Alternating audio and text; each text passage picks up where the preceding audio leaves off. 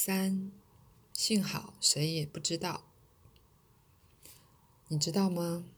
我刚才来这里的时候，经过天狼星，那里有紫色的海滩哦，美丽极了。要是你看到那里同时有两个夕阳落下的奇景，一定会兴奋的不得了。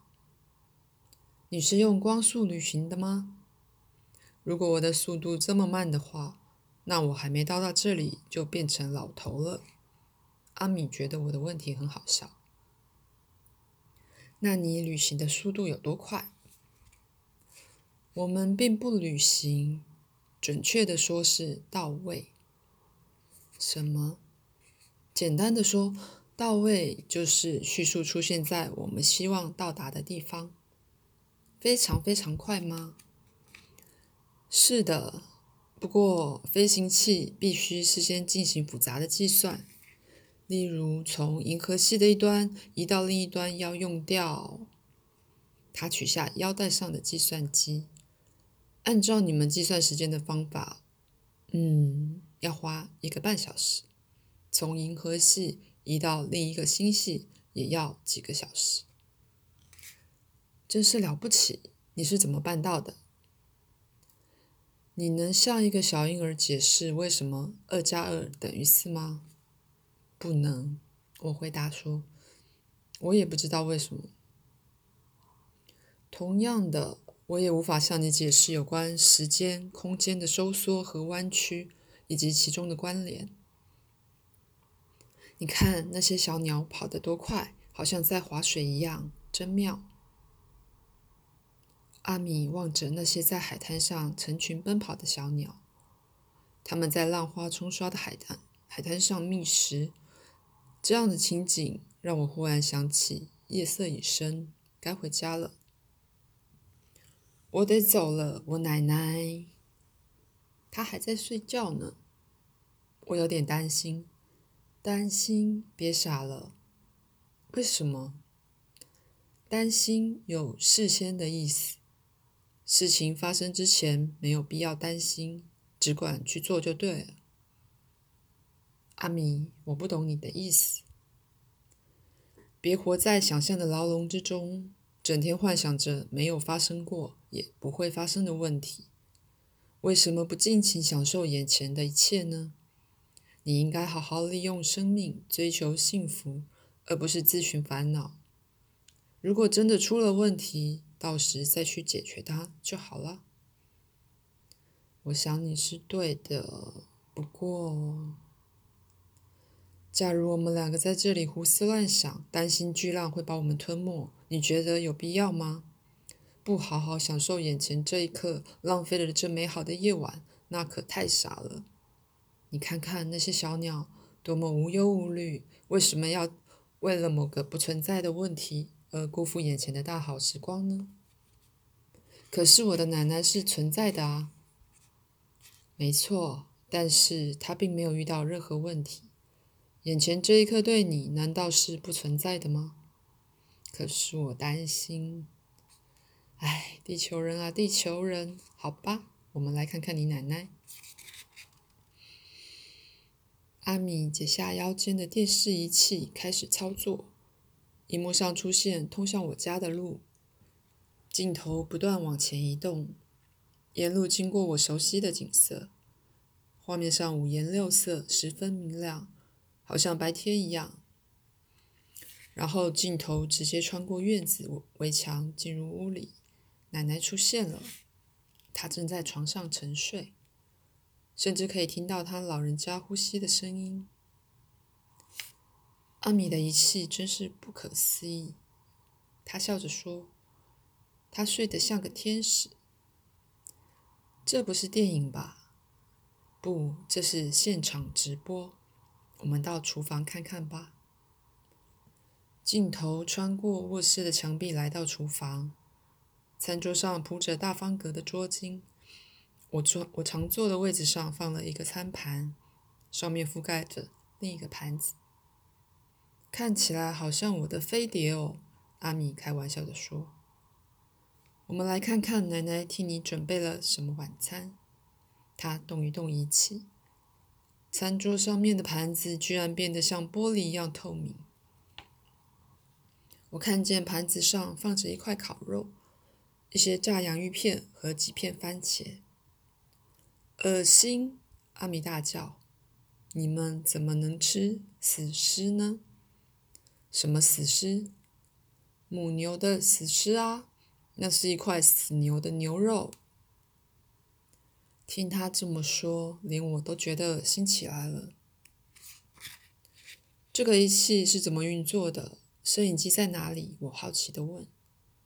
它不需要摄影机，因为内部有个零件能聚焦、取景、透视、放大和显示，很简单吧？看来他是在取取笑我呢。现在是晚上，为什么荧幕里？看起来像白天啊！宇宙里还有你的肉眼看不到的其他光线，这个仪器可以接收得到。真复杂啊！一点也不复杂。这个小东西是我自己动手做的。你自己做的？这已经是个老古董了，不过我很喜欢它。这是我小学时候的美劳作业。你真是个天才。当然不是。你会乘法吗？当然会啦！我大声回答。那对不会乘法的人来说，你就是天才。一切都是程度和等级的不同而已。就像对于深山里的原住民来说，听随身听简直就是奇迹。有道理。你认为将来我们地球上能制造出这个玩意儿吗？他头一次变得严肃起来。目光里流露出些许忧伤。他说：“我不知道。你怎么会不知道呢？你不是什么事情都知道吗？我不是什么事情都知道。未来的事情没人能知道。幸好谁也不知道。为什么幸好谁也不知道？想象一下吧。如果人们知道了未来的事情，那么生活多没有乐趣啊！”你想事先知道一场正在进行的球赛结果吗？不想。那样的话，所有看球赛的刺激和期待都没有了。那你喜欢听一个早就知道内容的笑话吗？不喜欢，那会让人觉得无趣。你希望过生日之前就知道会收到什么礼物吗？一点都不想，那就没有惊喜了。他举的例子让我很快就明白了。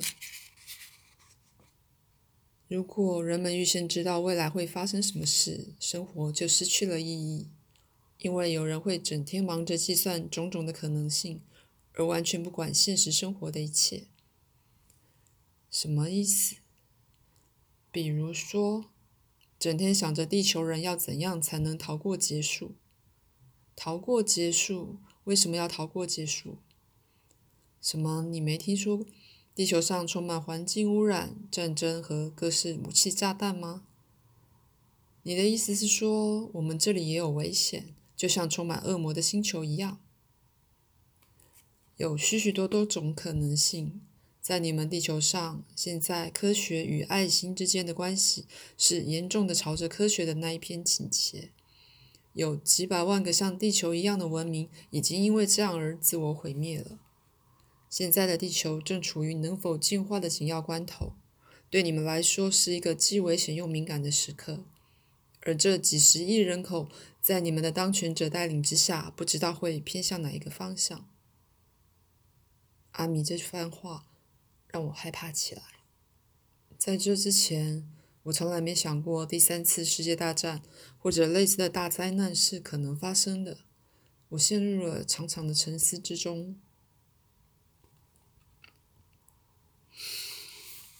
突然，我脑海里冒出一个很棒的点子，可以解决地球上一切问题。你们可以做点什么啊？比如像什么？我也不清楚。嗯，好比说，让外星人开来几千艘太空船登陆地球，对各国总统小以大义，停止战争，不要互相残杀，等等。如果我们这么做，会先吓坏一大群人。因为你们在电影中把我们抹黑成无恶不作的大坏蛋，如果我们真的派大批飞碟登陆地球，不把一些人吓得心脏病发才怪。事实上，我们并不冷酷无情，也不愿挑起事端。再说，如果我们劝你们把武器改造成生产工具，那么你们可能会认为这是外星人为了削弱地球人的实力，好趁机占领地球的计谋。而且，就算你们了解我们并没有恶意，也不会放下武器的。阿米微微一笑。为什么？因为你们会害怕其他国家入侵，谁都不愿率先解除武装。可是大家应该互相相信啊。孩童会互相信任，大人不会，更不要说国家元首了。他们这样彼此猜疑，是因为有些人野心很大，企图统治全地球。我心中难以平静。我继续思考着如何避免战争，拯救人类。我想了好久，想到唯一的方法就是让外星人用武力接管地球，销毁炸弹，强迫地球人过和平的生活吧。总之，如果能让人类得救，即使有几个胆小的老人家吓得心脏病发，仍然十分划算。我把这个想法告诉阿米，阿米笑了，接着他用文。严肃的口吻说：“你无法放弃地球人的思考方式。为什么？什么使用武力啊、销毁啊、强迫啊，这都是地球人的想法。对我们来说，这是原始人类的思维方式。自由，无论是我们的自由还是别人的自由，都是神圣不容侵犯的。因此，在我们的世界里。”强迫这个词并不存在，每个人都很重要，都应该受到尊重。武力和销毁是暴力行为，这与我们的思想精神完全对立。另外，虽然你以为少数几个人吓破胆子无关紧要，可是我们也不能也不愿意侵害他人。那你们是不打仗的喽？我一说完，就觉得问这种问题实在是笨到极点。他亲切地看着我，拍拍我的肩，说：“我们不打仗，因为我们爱神。”这句话让我吃了一惊。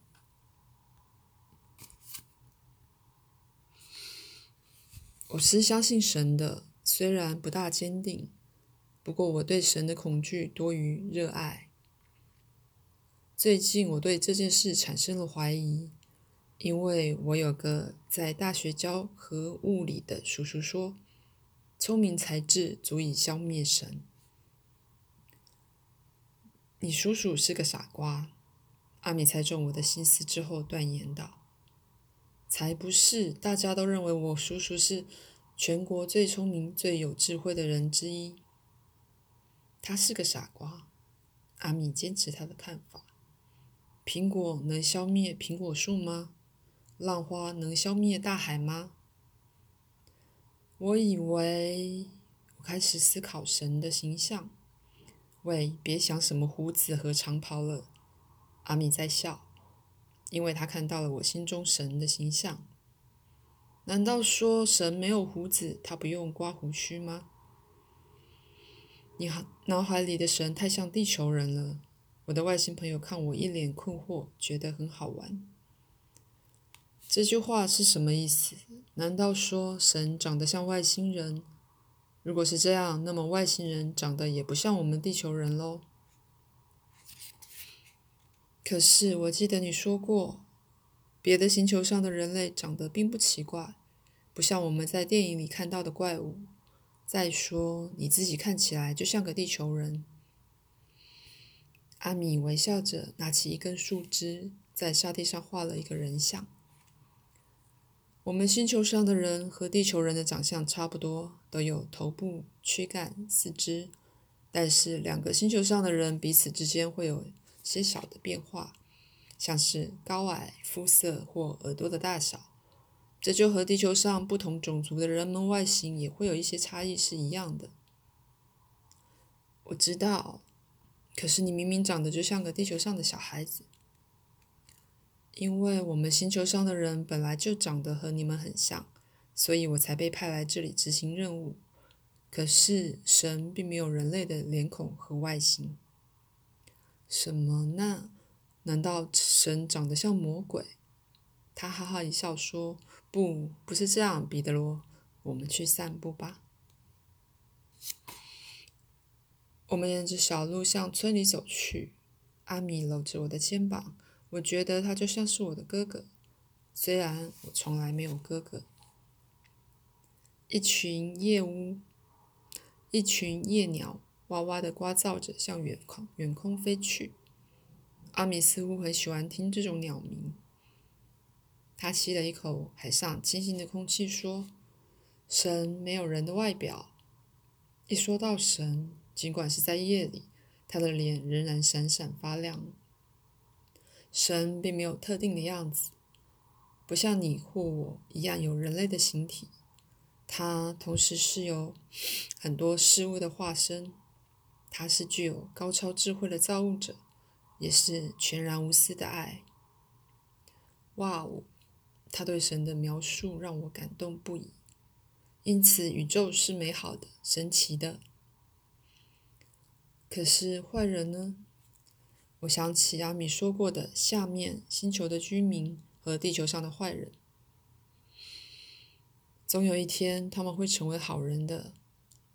要是他们从一出生就是好人，该有多好！那样的话就没有坏人了。如果人们不了解坏，怎么能感受好？又如何评价好坏呢？我不太懂。你的眼睛看得见，你不觉得很美好吗？知道，我从来没有想过。假如你一出生就看不见，有一天看得见了，那你会觉得有一双明亮的眼睛，真是美妙无比。啊，是啊，这就跟曾经经历过艰苦困顿生活的人们一样，一旦他们摆脱了困境，能够活得更有尊严的时候，他们就会比任何人都来得珍惜。因为要是一辈子都过着像天使般完美的生活，其实也蛮无聊的。相反的，如果人生中总是有进步的空间，能不断的克服困难，不断的学习。这样的生活才更有意义，就好像如果没有了黑夜，就无法体会黎明有多美。我们沿着小路走着，皎洁的月光把树木的影子映照在地上。我们走到我家门口，我蹑手蹑脚溜进去，拿了一件运动衫。我看见有一个碟子盖在我的餐盘上面。正等着我掀开用餐呢，我觉得自己很厉害，因为不用掀开我就知道里面有什么食物了。但是这时我突然感到好奇，便掀起盘子瞄了一眼，果然不错，菜色就和在阿米的小电视里看到的一模一样。不过我现在还不饿。我轻轻带上家门，回到阿米身边，两人继续散步和聊天。阿米一面说话，一面四处张望。我们还没走到村子里最主要的街道上，这一条小路上看不到任何路灯。你知道你正在做什么吗？阿米突然问我。“哈，我在做什么？”“你在走路。你能走路？”“当然喽。可是这有什么奇怪的呢？”如果有一个人腿部受过重伤，经过长期复健后又能自由行走，那么对他来说，能走路就是件难得的事。他心里会充满感激，充分享受走路的能力。而你呢？你正在用健全的双腿走路，却没有意识到这是一种享受，丝毫不觉得走路有什么特殊的意义。阿敏。你说的对，这些事情我以前从没想过。